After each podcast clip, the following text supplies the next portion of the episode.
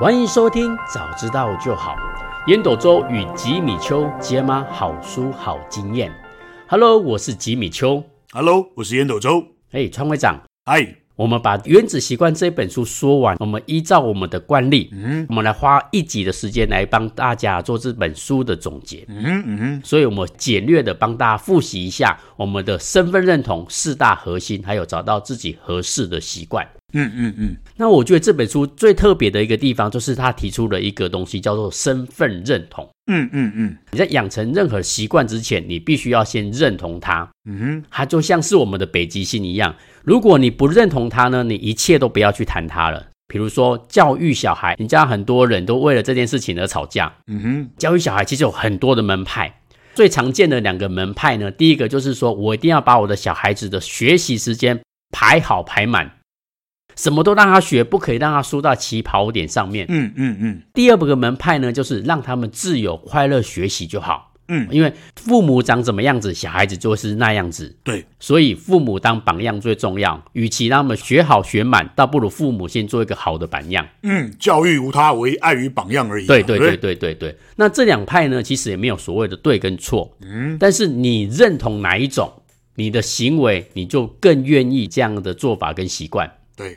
就比如说你你是榜样派的，诶，今天跟你讲说做父母的好榜样有方法一、方法二、方法三，诶，你如果认同他，你做起这件事情，你就会心甘情愿，而且事半功倍。对对对对对，嗯。那你如果不认同，比如说你让小孩子排好排满，你明明知道这个方法很棒，可是你不认同他，你根本就不会想要做它。嗯哼。所以你在养成习惯之前，你一定要先做一件事情，叫做身份认同。嗯，比如说，我认为我是一个运动员，那我就是要跟运动员一样，我就是要健康饮食，每天运动。嗯，所以我们第一件事情叫做身份认同，因为身份认同是你所有习惯的一个北极星，它会指引你方向。嗯嗯嗯。好，那我们了解了身份认同之后，我们再来了解，那我们要养成习惯，到底要怎么养成呢？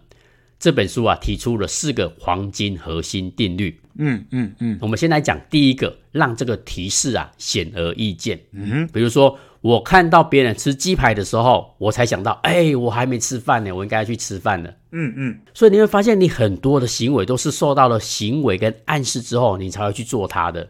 所以，如果你想要养成这个好习惯，你一定要给自己一个提示跟暗示。嗯嗯，有两种方式，我觉得特别特别的好用。嗯。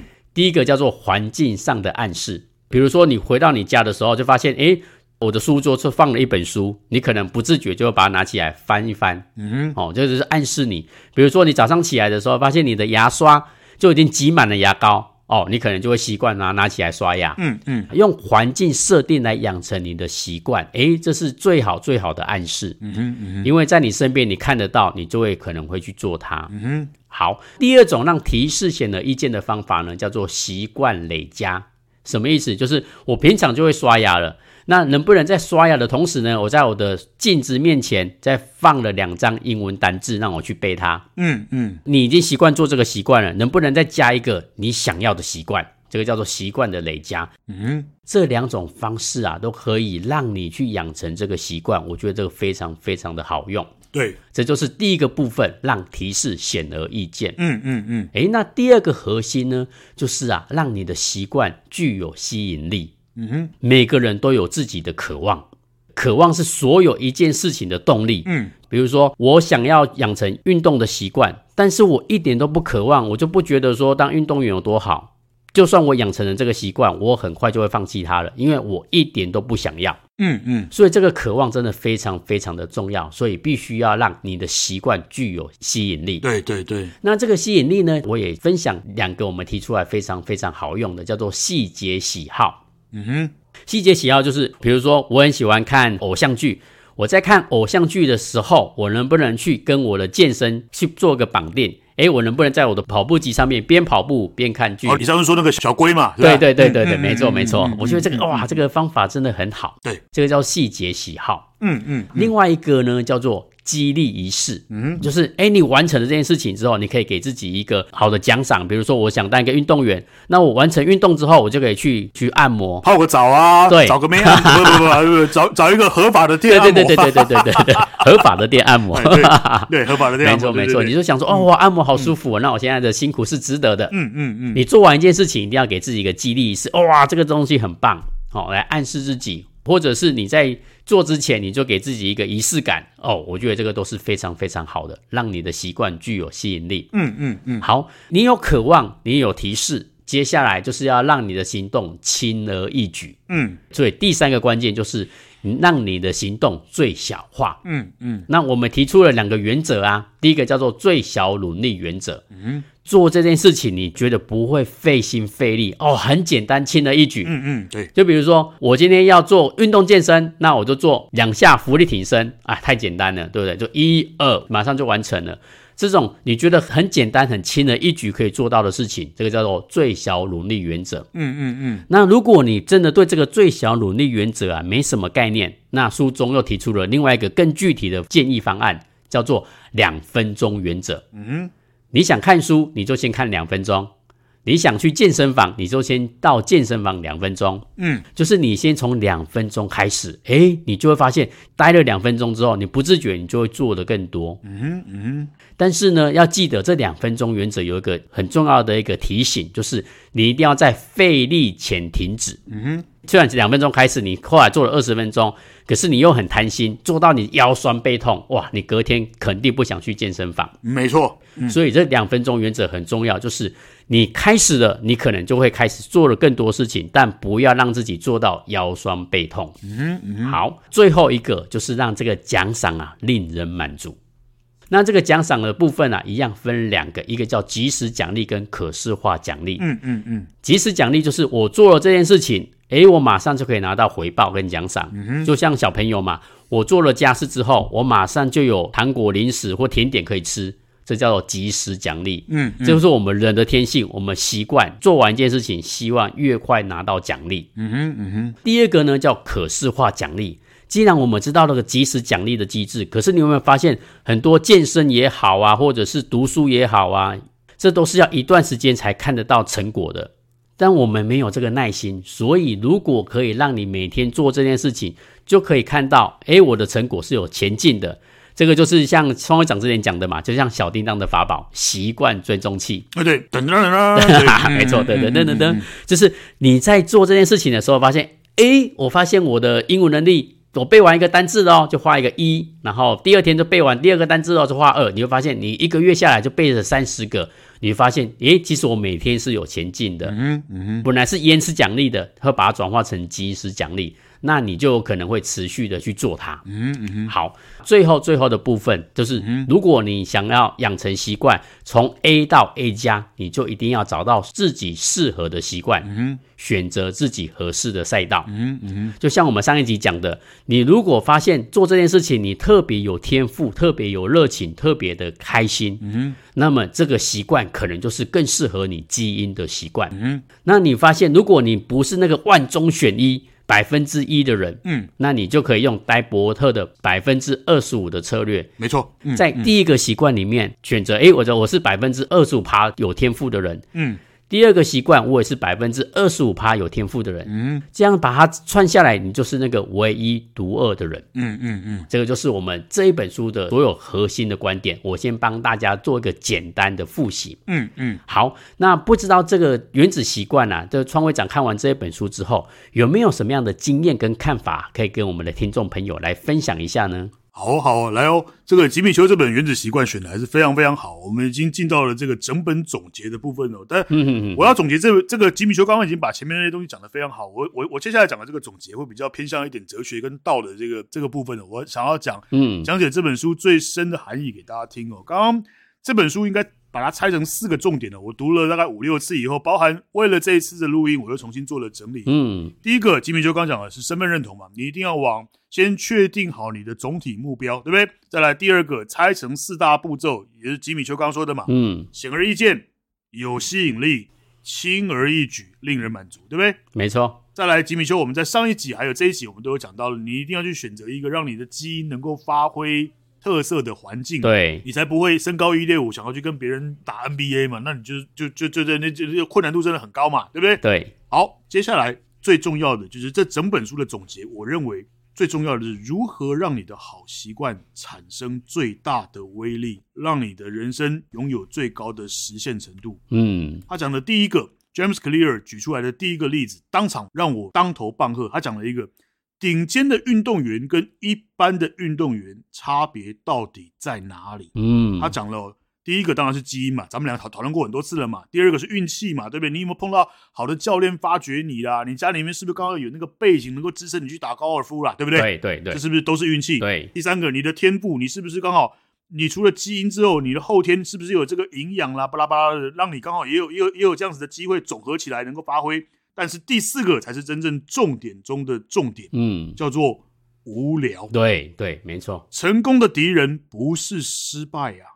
成功的敌人是无聊啊！真的，真的，因为你每天练，每天练，你结果都可以预期了，你就不再有愉悦啦。没错，没错，对不对？James Clear 讲的这个点呢，真的是超级棒，这点醒我们很多人。为什么有些人当他努力到某个程度的时候，他就会卡住了？因为金价就无聊了呀。没错，没错。所以他讲了一个办法很棒，我们都有念过那个杰克森米哈伊，就是那本《心流》那本书。对。有没有？就是你如何能够产生心流，让你忘，就是当你彻底投入一件事情，产生心流的时候，你会忘记时间跟空间的存在。的唯一的办法就是去设计一个难度略微高一点点的任务。嗯。哦，那根据他们的统计是高四趴啦，但是因为我们一般在做事的时候没办法去量化它，你不知道，你不知道怎么去量化那个四趴，所以简而言之就是你必须总是把自己的这个目标定得高一点点。对对，哦，这一次我想要约女朋友去吃饭，下一次我想要约女朋友去看电影，下一次我想要约女朋友啊，这个不能说，好不好？设定一些难度略高一点点的任务，你就会不断的努力想要做下去。这是我讲的第一个。你必须让你唯独能够克服无聊这一个让成功最大的敌人，你才有办法让你的好习惯产生最大的威力。嗯，所以第二个他讲了一个，那到底怎么做呢？除了刚刚讲的设定任务以外，第二个就是设计这个变动的奖赏。为什么现在的年轻人会对这个脸书啦、Line 啦、IG 啦会会沉迷甚至上瘾？因为它有变动奖赏。你看到那个红色的反白的数字有没有？上面写着九九九，你就会想说啊，到底是？多少人给我按赞啊？多少人回复我啊？是不是吉米丘在找我什么事情啊？嗯，就是想办法让你的事情不要一成不变。对，你要去创造那种新鲜感。人类永远都喜新厌旧，没错，没错，没错。除了老婆不能换以外，什么都想换。真的啦，真的，真的，真的，对不对？哦，老老婆你娶了就娶了，你不能随便换嘛，对不对？那是那那是一个 promise 嘛，对不对？对。但是除了老婆以外，经济来了。车子也想换，对吧？嗯啊，房子也想要换更好的嘛，嗯、对不对？耳机买了这个 A 耳机以后，下次我想要买 B 耳机嘛，对，好不好？所以他他举了一个点，他说欲望的甜蜜点哦是成功跟失败，也就是你做这个事情的时候，成功跟失败各一半，嗯，总是让你一半得愿以偿，总是有一半让你求之不得，你就会一直想要做，对，没错，你就会一直想要做。所以他讲哦，成功的人哦跟不成，他愿意去做这种不成功的人哦不愿意做的事儿。嗯，哦，这个很很好，所以他自己你我咱们就必须去设计那个变动的奖赏，不断的利用新鲜感来鼓励自己继续往下自我精进，而且呢，爱上无聊，征服无聊。我在去年以前，我从来不知道什么韩国的什么 Black Pink 啊，呃，就是去年他来，去年他来台湾嘛，对不对？对。然后我有很多脸书的朋友啊，那个大学的教授啦，银行的董事长啦，嗯，都去看他的这个表演，我才开始上网去看这个这这四个家伙。嗯，你想想看哦，这四个小女生哦。他们跳舞真的很厉害，我每次看他们跳舞，我觉得这是神一般的这个这个这个舞技啊！所以除了长得漂亮以外，光两只手往上伸，伸到头后方去，还要能够扭动。我跟你讲，吉米兄，你待会照着我的画作，好不好？两只手伸到自己的后脑勺上面那个后面去，然后左右的扭动，光这个动作我、嗯、我我就已经做不来了。没错，没错。哦，然后你想想看哦，嗯、他们必须全世界的演那个演唱会、舞蹈会，他们要跳几千次、几百次。嗯。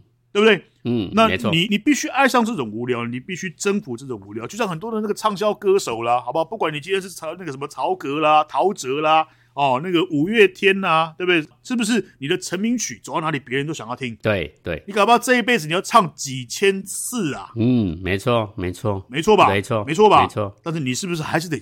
一直做下去，你才会成为高手中的高高手。对对，就算你的心情不对，就算你觉得极度的 boring，你依然采取行动。嗯，哦，James Clear 提出来这第二个见解，我觉得也超棒。好，再来第三个，反复做着一模一样的事，却能够永无止境的感到趣味，这个就是成就卓越的不二法门。这个我永远都鼓励我的小孩，我常跟他们讲，成功的路上并不拥挤，对不对？网络的梗常常说嘛，对，成功的路上从来就不会拥挤，因为怎么样？因为能够坚持的人不多啊。没错，没错，对不对？嗯，你真的要去爱上无聊，克服无聊啊！这无聊这两个字，我以前从来不知道，我以前就觉得成功的成功的这个这个敌人可能是失败啊，成功的敌人可能是时机不对啊。对，James Clear 又提出了一个洞见，他说成功最大的敌人是无聊，无聊啊。嗯，没错，你做个无聊，你无想要走啊。嗯，没错。哦，这个你你想看 Blackpink 如果觉得这个无聊，他还愿意跳吗？他还可以露出那样子的笑容吗？你看他每一场的那个那个演唱会那个笑容，真是吓死我！现在大家大家都有脸书嘛，对不对？因为我曾经追踪过，我看过几次这个 Blackpink 的时候，脸书就整天喂食我 Blackpink 嘛，对不对？对，你看到他们永远的笑容就是那个样子。哎，吉米秀讲句实在话了，我们两个做得到吗？嗯，说实话，很难，我做不到。没错，没错，我，我还是会有情绪嘛。嗯。没错，对不对？我今天早上出门，我睡得饱的时候，我去去开顾问会议的时候，我我可能吹球把球嘛，对吧？对。但是我今天如果没睡饱，还是昨天出了什么状况啊？财报不好看，今天心情不好，搞不好我一去开那个会的时候，我的几口跟他 get 塞饼。对对，对不对？好，这个我觉得非常非常棒。再来，James Clear 提出来的第四个，他说他每一年都会做问自己六个小问题，在年初的时候问问自己哦，哎，去年一整年啥事儿很顺利？第二个问题。啥事儿很不顺利？哎，这两个中间的间距哦，就是我学到了什么东西？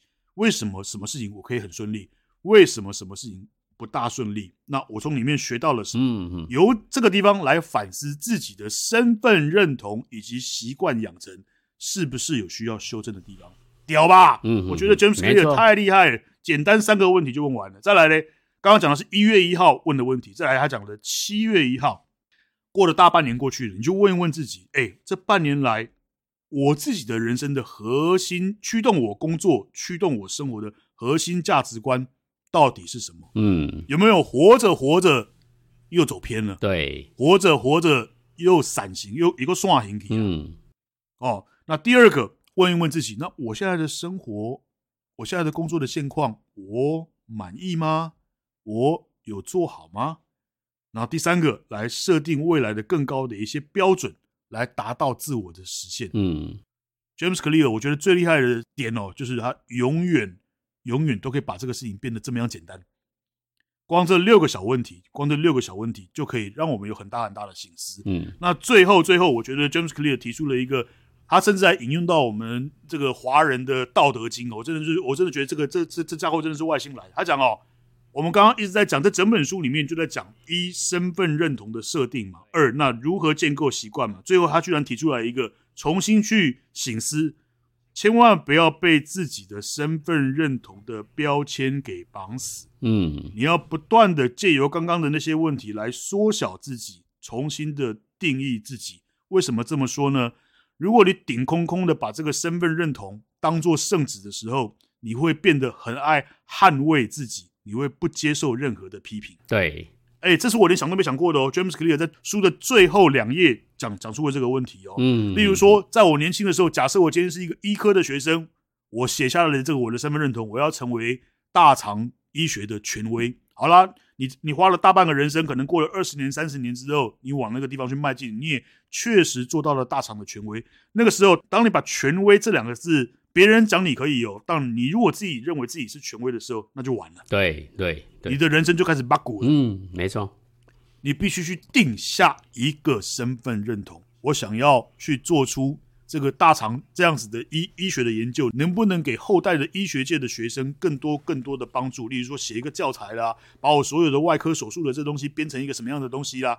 你要去架构下一个身份认同。嗯，哦，我觉得 James Clear 真是太厉害了。他讲哦。习惯哦，会让我们固化僵化。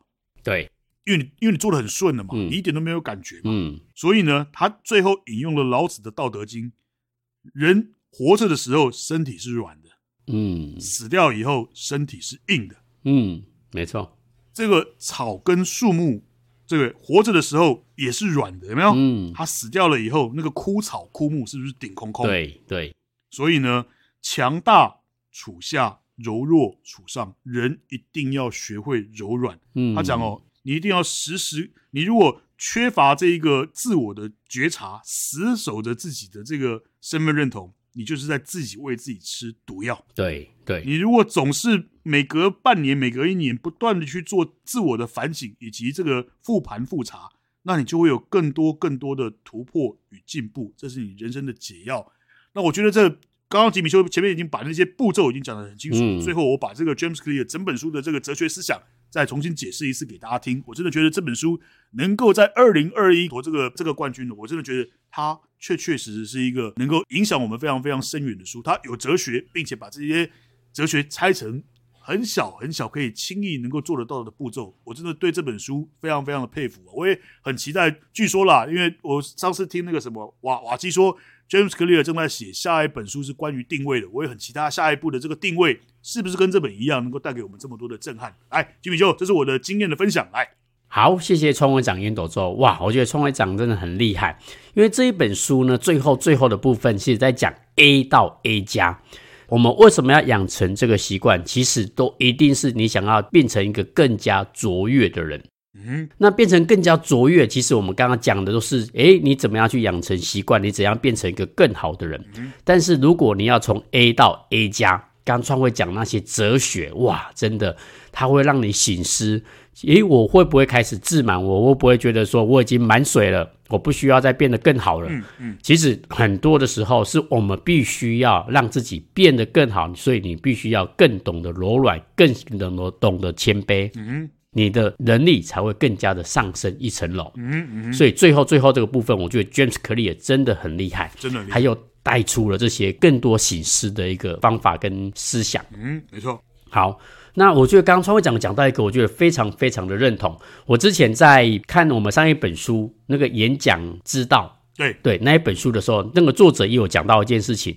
他说，演讲最大最大的忌讳，不是讲的不精彩，而是讲的无聊。嗯嗯嗯，对对，一样啊。你做事情最怕无聊，你演讲听的人也最怕无聊。没错。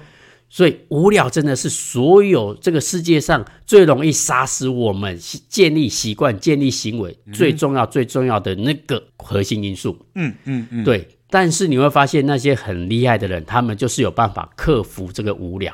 嗯。所以我觉得刚刚创会长讲那个哲学的问题，我们可以去思考一下：我为什么要做这件事情？当你无聊的时候，你找到你内心的渴望，你或许就可以去克服这个无聊，坚持下去。嗯哼，嗯哼。在犀牛的部分，我之前好像听过那个万维刚有讲过，他说有个叫八十七趴的法则。嗯嗯嗯。简单来讲，就是你做这件事情，如果你有百分之八十七。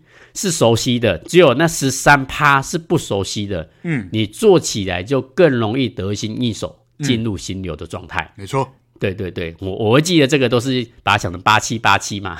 对对 对对对好，所以我觉得创会长刚给我们这个经验跟看法，哇，我真的觉得非常非常的受用。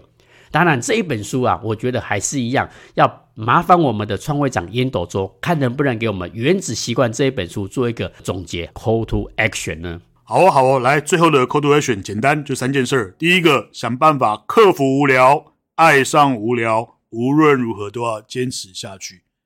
成功的路上并不拥挤，因为坚持的人不多。而 James Clear 已经发现了，对，成功的敌人不是什么失败啦，不是什么时机啦，而是无聊。嗯，没错，没错。哦，你习惯建立起来以后，非常非常容易感到无聊，所以你一定要第一个把无聊这个这个这个这个字眼儿放在心里面。那第二个。那怎么样去克服无聊就很重要了。你要想办法让自己进入那一个心流的状态，也就是吉米就刚刚讲的，不管是八十七个 person，这是熟悉的，十三趴不熟的，或者是这个统计学家去去统计的那个四设定比自己的会的东西高四趴的这个难难度的任务都好哦，或者是设计变动奖赏都可以。你要想办法让自己进入这个心流的状态。那最后最后一个最为重要。永远都要打开自我的觉察，嗯，发现这自己设定的这个身份认同有没有绑住自己的成长，有没有让自己膨胀，再也不谦虚，再也听不进别人的批评。对，你要自我觉察，我的习惯是不是让我每一件动作都已经非常非常的熟悉了？但是熟悉到再也没有进步，只是一天过一天。所以这整本书的 Call to Action 的总结：一，一定要想办法克服无聊，爱上无聊。记得我举的那个例子，Blank Pink，好不好？无论如何都要坚持下去，像他们一样跳得那么好，笑容依然那么灿烂。第二个。要做到这个东西，想办法去让自己不断的进入这个心流的状态，想办法设计出来这一些东西，好不好？四趴的挑战，或者是八七一三这样子的法则。最后，最后要打开自我的觉察，去觉察身份认同有没有绑住自己，习惯的养成是不是让自己已经顺到再也没有进步了？嗯，这是 James Clear 最后最棒最棒的总结。这是我今天的 Call to Action。好，谢谢我们的创会长烟斗中。哇，我觉得这个三个 call to action 啊，真的可以让我们更加的启发我们的思考。诶，我们如果要养成这样的习惯，变成卓越，有没有怎样的障碍点卡住我们呢？那最后的部分呢、就是原子习惯。我来做这本书的最后一个结语，在这里面，我觉得它有一个寓言，我非常非常的喜欢。就很多人就会想说，原子习惯你都从最简单的开始做，那真的。对我的人生有很大的改变吗？他这里面举了一个东西叫做骨堆悖论。简单来讲，我如果今天烟斗周，我现在给你一块钱，你会变得有钱吗？不会。那我我如果一直给你，一直给你，一直给你，给你十个一块钱，不会；一百个一块钱，不会。我一直给你，给你到一万个、一亿个、一兆个，诶，是不是？直到那一刻的时候，你会忽然发现，那一枚硬币就会让它变得更加的富有。诶，习惯也是一样，一点点的小小改变可能不会改变你的人生。那如果一直不断的改变，不断的改变呢？对不对？这百分之一的改进，哇，持续下去，你的人生就会变成一个很大不一样的轨迹。嗯，对。所以成功不是为了要达到目标，是为了要让我们建立一个可以进步的体系，可以精益求精的系统跟过程。嗯，好。这就是这本书啊，带给我最大最大的收获。那也把这本书呢，也奉献给我们的读者，希望我们都可以变得越来越好。嗯嗯，嗯，好，那这本书的部分呢、啊，我们就讲到这一边。好，那如果你觉得我们的节目不错啊，再欢迎大家给我们五星好评。有任何的想法跟问题呢，也欢迎啊，在 Facebook 或 Podcast 留言给我们哦。好，谢谢收听，早知道就好。Hello，我是吉米秋。Hello，我是烟斗周。好，我们下次见。See you next time。拜拜。